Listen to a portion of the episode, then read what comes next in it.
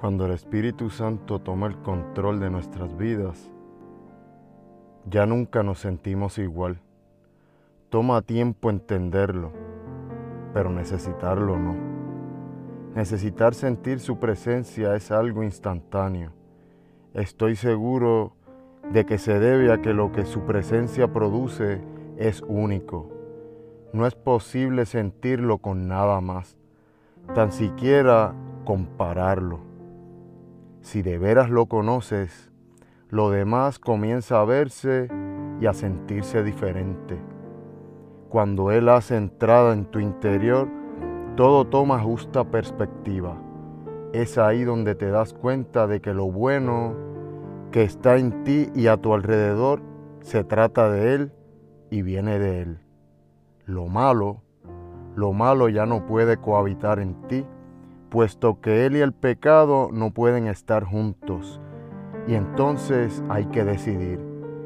Decidir entre su exquisita presencia o las vanidades de la vida. Lo pienso. Piénsalo bien. Cuando el Espíritu Santo hace morada en ti, el odio, el rencor, la envidia, los deseos libertinos, el exceso, el egoísmo, y la maldad quedan revelados. Con su ayuda podemos distinguirlos y con las fuerzas que solo Él puede darnos comenzamos a echarlos afuera de nuestro corazón. Es entonces donde descubres lo inesperado.